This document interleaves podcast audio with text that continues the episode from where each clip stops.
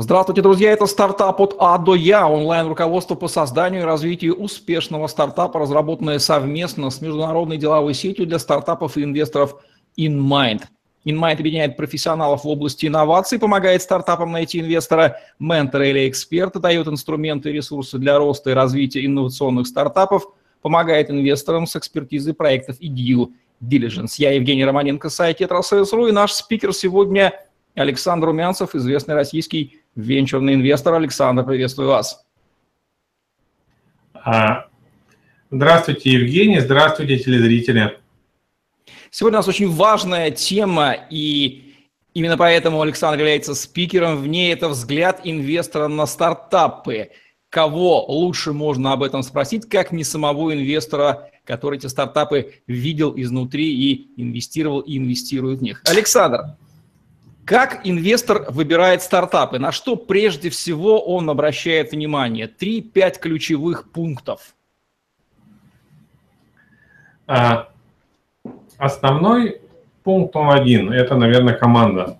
Второй пункт, который меня интересует, это, конечно же, рынок. Надо понимать, что а, мы делаем, если мы делаем технологичный IT-проект, потому что я инвестирую только в IT-проекты. Надо понимать, что есть рынок, и это будет пользоваться каким-то спросом. Да? Спрос – это очень важно. Также я смотрю на то, чтобы э, проект был перспективный для роста. Минимальный рост, который я рассчитываю как инвестор, это 10x в течение года. Окей, ключевые вещи услышанные. На какие критерии, кроме этих, еще а, важные критерии обращает внимание инвестор, принимая, кладя их в основу принятия решения, инвестирую в стартап или не инвестирую, кроме команды и перспектив роста? А, ну, во-первых, э, то, что я сказал выше, оно включает факторов, да, но если, например, команда показывает, если, например, в команде при юридической проверке оказывается, что один из основателей имеет судимости, это является неким стоп-фактором, что я не инвестирую. Или, а, предположим, я вижу, что основатели а, часто лукавят в каких-то мелочах, тоже является для меня стоп-фактором, и в этом случае я не инвестирую. Мне очень нравится, когда, например, основатели проекта показывают то, что они любят свой проект, это раз. И второе, показывает, что они не ленивые. Вот это вот два таких очень важных фактора, на которых я смотрю. То есть человеческие качества, отражающие отношение самого фаундера к собственному проекту. И инвестор, является ли инвестор да, таким есть... тонким, тонким психологом, который пытается понять истинное вовлечение фаундера? Отношение к своему детищу? Я думаю, что я, я, я думаю, что нет. Психолог это скорее инвестор является человеком, который технологичные проекты, так как у меня портфель, я хочу, чтобы был до конца года и состоял из 50 проектов. Сейчас у меня в э, портфеле 20 с чем-то проектов. Я не могу сказать, что я психолог и могу понять, там, разбираюсь там в людях и так далее. Нет, я смотрю э, соответствует ли проект тем критериям, которые, э, соответствует ли проект методологии моей. Если проект соответствует методологии, то я с вероятностью 90% в него инвестирую. Если там нет, например, судимости и то, чего я сказал выше. То есть главное, чтобы проект соответствовал простой методологии. И в зависимости от того, на какой проект находится, например, стадия зародыша у проекта только идея – я инвестирую э, с оценкой проекта 500 тысяч рублей. Это максимальная оценка. Если, например, у э, проекта есть уже минимальная версия продукта и первые продажи, тогда этот проект отношу к методологии э, к стадии эмбрион. И э, такие проекты я оцениваю до 5 миллионов рублей. А если у проекта есть продажи такие основательные и э, функциональная версия продукта, такой проект я могу оценить до 30 миллионов рублей. В среднем я инвестирую 10%. выкупаю долю 10%. Обычно бывает больше, бывает меньше. И еще очень важно, что я хотел отметить, неважно какая стадия, зародыш, эмбрион или новорожденный, обязательно должно быть наличие презентации, финмодели и юридического лица. Вот это, э, так сказать, то, без чего вообще не стоит строить никакой стартап. То есть перед тем, как строить дом, вы сядьте и подумайте, хватит ли у вас материалов, э, будет ли там возможность его достроить, чтобы посредине пути над вами никто не смеялся и не говорил, он начал строить дом и не достроил его. Поэтому любой как бы путь я вам рекомендую начать с того, чтобы э, написать презентацию, посчитать финмодель, и если у вас все это сходится, тогда уже идем, открываем юридическое лицо и далее, далее, далее. Вот этот вот набор требований, как вы называете, методика, она выработалась у вас опытным путем или вы воспользовались наработками коллег по индустрии венчурных инвесторов, может быть, даже западных? Исключительно опытным путем, потому что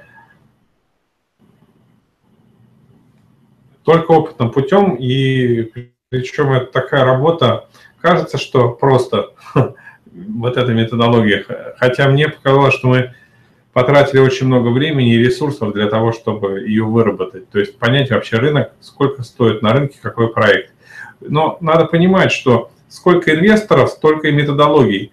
Э, у меня такая, у другого инвестора другая, вот. И я своей делюсь и рекомендую хотя бы к прочтению. Не надо ее там применять, но почитать, ознакомиться, наверное, можно. Вот. Спасибо, что предварили мой следующий вопрос.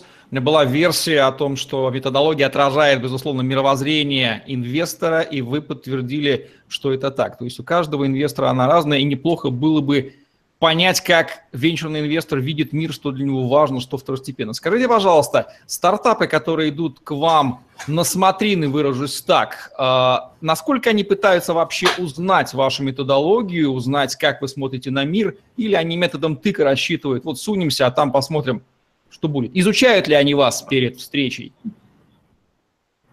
В первую очередь я им отправляю ссылку на статью о методологии. Она э, лежит на сайте, по-моему, фирма не по-моему, а совершенно точно. Там очень подробно все описано, на какой стадии, сколько стоит проект.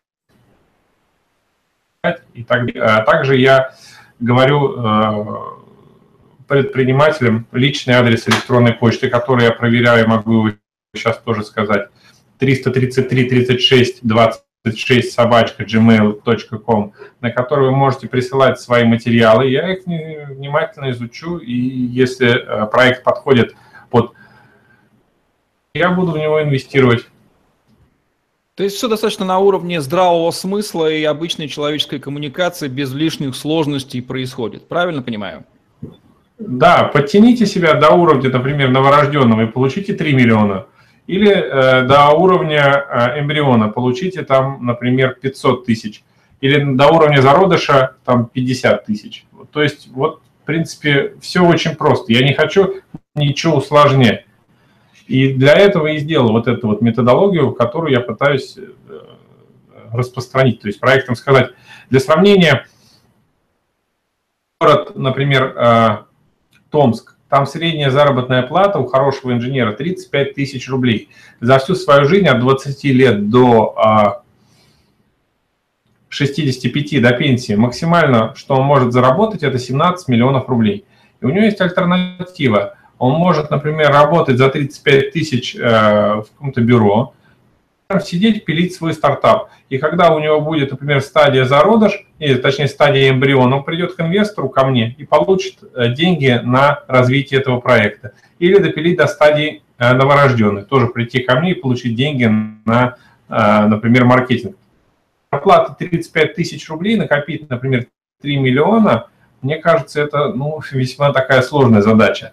И здесь риски должны быть равными. Я рискую деньгами, а он рискует своим временем, там, силами и прочее. Очень хорошо, что вы затронули тему рисков. Резюмируйте, пожалуйста, какие риски для инвестора при отсмотре проекта являются критически важными, вот прям списком их так, чтобы стартаперы зарубили их себе на носу? Риски. Риск номер один, что команда не выполнит те обязательства, которые на себя взяла. Это самый основной риск. И это случается достаточно часто. Например, из 20 проектов, которые инвестировал я, три уже проекта совсем закрылось. Значит, сделал как минимум три ошибки и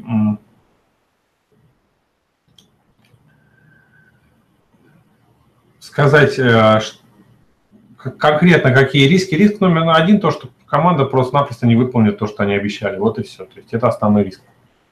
Понятно. Ну, как венчурный инвестор, безусловно, вы закладываете высокую вероятность и потерь средств, то есть это не является таким страхом. Но команда, люди, еще раз подтверждаете мысль, что это самое, самое главное, на что смотрит инвестор. Выработалось ли да, у вас потому... опыт? Да-да, закончите. Я извиняюсь, Евгений, потому что бывает много раз такое, что случаются развороты в тот или иной момент. Например, команда начинает делать одно, потом она понимает, что это у нее не совсем получается, находит новые каналы, получаются развороты, и стартап отличается от какой-то большой компании как раз-таки своей вот этой маневренностью. Если ребята могут вот по этому течению найти, так сказать, каналы, в которых будет сходиться юнит-экономика, это основная цель вообще стартап-движения, да, вот стартапа любого, найти каналы, в которых будет сходиться юнит-экономика. Для начала нам еще надо определить а, понятие, что такое стартап, потому что у каждого стартапера, у каждого инвестора оно свое. Для меня Э, стартап – это коммерческая организация, цель которой основное получение прибыли. Но она отличается от обычной организации тем, что стартап подразумевает э, возможность многократного роста. Вот, принципе, и все. То есть, если обычный бизнес, он так не масштабируется, как масштабируется, например, какое-то приложение вроде там злых птичек для айфона или еще что-то такое. Вот. Кроме наличия судимости и увлеченности фаундера своим детищем, на какие еще индикаторы, симптомы, которые от вашего взгляда не ускользнут никогда, вы их держите на горизонте, о чем даже стартапер может не подозревать, но вы за ними мониторите команде? Uh, ускальзывают, еще раз я говорю, очень часто. И uh, я думаю, что венчурный инвестор делает больше ошибок, чем uh, чем любой основатель. И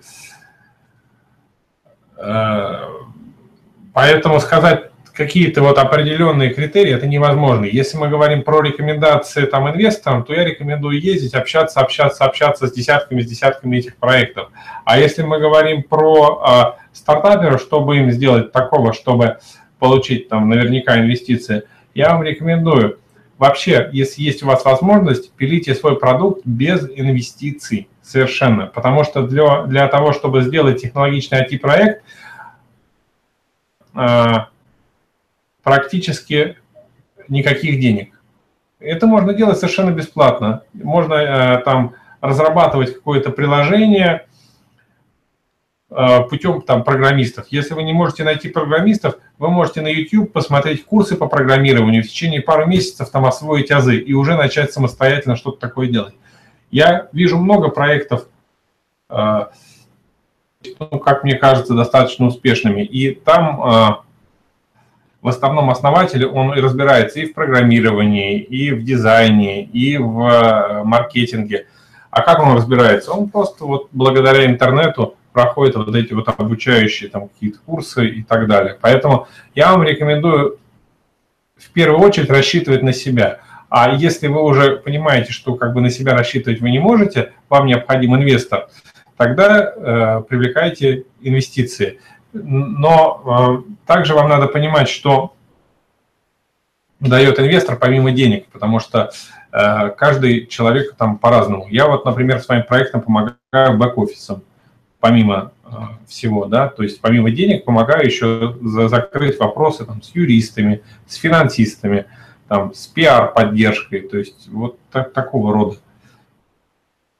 Также помогаю, например, усилить специалистами разными а, из других областей. Если проект действительно серьезный, им нужен маркетолог, да, у меня есть контакты маркетологов, которые я могу порекомендовать для того, чтобы они развили, э, предприниматели развили свой проект. Какое значение для вас имеет количество фаундеров в стартапе и их психологическое совместимое взаимодействие? Наблюдаете ли вы за этим, а также дополняемость их компетенциями друг друга, квалификациями? Обязательно. Лучше, конечно, чтобы было два человека на начальном этапе, в зависимости от стадии. То есть количество э, людей в проекте в зависимости от стадии. Чем старше проект, тем больше там людей. Если говорим про э, ранние стадии, там может быть один основатель справляться. Если мы идем дальше, то несколько. Вот э, что касается проектов, как его вообще развивать, да, надо понимать очень важную вещь. Э, в проекте, вот если мы берем 100%, э, для того, чтобы проект был интересен инвесторам следующего раунда, минимум должно оставаться 60%. Это такой э, важный фактор для меня. Кстати, если мы говорим про стоп-факторы, вот это, наверное, тоже очень важно. Если мне основатель скажет, что у него осталось там в проекте 30%, то я не буду входить в этот проект, потому что он теряет, так сказать, мотивацию развивать свой проект. А это для меня такой критический стоп-фактор. Основатель должен быть замотивирован. Если мы говорим про то, как развивать проект без денег, да, 60% основателя оставляет себе, либо два основателя, а остальные 40% они раздают в качестве опционов тем, а, которых они смогут привлечь. Но опционы в которых прописано, прописаны те или иные результаты, желательно финансовые. С программистами так, конечно, не получается, но, тем не менее, можно прописать там определенные требования к программе. В программе этот э, опцион э, дальше либо у нотариуса заверяется, либо просто подписывается понятийно. И в том случае, когда э, выполнили те или иные требования, в этом случае переводится доля на или, например, на маркетологов, которые сделали там 2000 продаж, или там еще на кого-то. Вот эти вот инструменты опционов, они, пожалуй, в любом проекте. Вот у меня сейчас даже те проекты, которые я инвестировал, они привлекают специалистов самого высшего разряда. А благодаря чему? Благодаря вот этим опционам. Им не надо ни копейки денег платить. Например, работает человек там в компании Яндекс. Он сделал всю свою работу программистом, он, в принципе, там денег хватает ему, да, там на жизнь. И он может параллельно от своей основной работы заниматься, например, а, поддержанием там, того или иного стартапа за какую-то долю. Он выполняет свои обычные обязанности, там, вне рабочее время, например, ночью, вот, и получает там долю от какого-то бизнеса. И таких может быть а, у него там 10, 15 и так далее. Тем самым он э, закрывает свои какие-то пенсионные вопросы, потому что какой-то из этих проектов может выстрелить. И вот это вот безденежный обмен, а, он очень важный, вот благодаря вот этим опционам. Не всегда нужны деньги, то есть в проект не всегда нужны деньги. Это точно совершенно. Деньги даже зачастую иногда там расслабляют и портят. Я вот Евгений статью насчет того, как Google сделали вот эти управляемые машины, набрали самых дорогих специалистов, они пришли, сделали все, все стартапы, разобрали, в итоге машина сама не ездит. Пришлось команду увольнять, новую набирать. А у них спрашивают, почему так случилось? Я говорю, ну, потому что мы большие зарплаты платили. Ну что же, когда сам венчурный инвестор говорит о том, что стартапы, вам не всегда нужны деньги, нужно к этому прислушаться. Значит, он говорит это совершенно с основанием. В качестве резюме давайте еще раз ответим на вопрос, если все-таки стартапу нужны инвестиции из этого класса стартапы, какие проекты имеют шанс их получить, а какие с большой долей вероятности получат отказ в случае, если на них смотрит Александр Румянцев? Очень просто. Я инвестирую любые IT-проекты, да, которые соответствуют э, методологии. То есть в зависимости от стадии я оцениваю проект – и делаю предложение. Что надо для этого сделать? Надо отправить э, мне на электронную почту материалы по вашему проекту. Я их посмотрю. Если проект интересный, я попрошу заполнить анкету, специальную анкету, шаблон. После того, как заполняется я вижу, что люди могут там что-то делать, действительно, они могут руками там заполнить анкету, тогда можно с ними продолжить диалог. После этого я э, заказываю экспертизу и делаю им предложение. Ну, слушай, вот такая вот простая методология и простой на уровне здравого смысла алгоритм работы с венчурным инвестором Александром Румянцевым, который запросто его раскрывает и зачем из него делать тайну. Все должно быть прозрачно и понятно для обоих сторон. Вот такие вот рекомендации.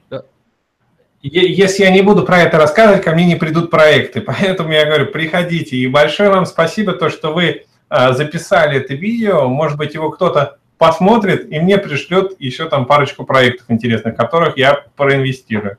Тогда я буду, я вам обязательно про это скажу. Посмотрите это видео и после него прислали. Напишите, что прислали после него, и я тогда Евгению бутылочку коньяка передам. Не только Евгению, но и всей площадке международной сети, а, деловой сети стартапов инвесторов InMind, благодаря которому, которая организовывается запись этого цикла программ, программы стартапа от А Я, этого онлайн-руководства по созданию и развитию успешного стартапа. Вот такие рекомендации, пожелания от Александра Румянцева – Александр Румянцев, Евгений Романенко были с вами. Ставьте лайк, подписывайтесь на наш YouTube-канал, чтобы не пропустить новые интересные видео с вашими любимыми экспертами. Смотрите другие выпуски программы «Стартап от А» до я этого уникального онлайн-руководства, аналогу которому вы не найдете больше в Рунете. Вы все сами слышали. Действуйте. Александр Румянцев ждет ваших откликов. Обязательно скажите, что вы смотрели это видео. Это поможет. Всем спасибо, удачного стартапа строения. Всем пока. Спасибо, пока.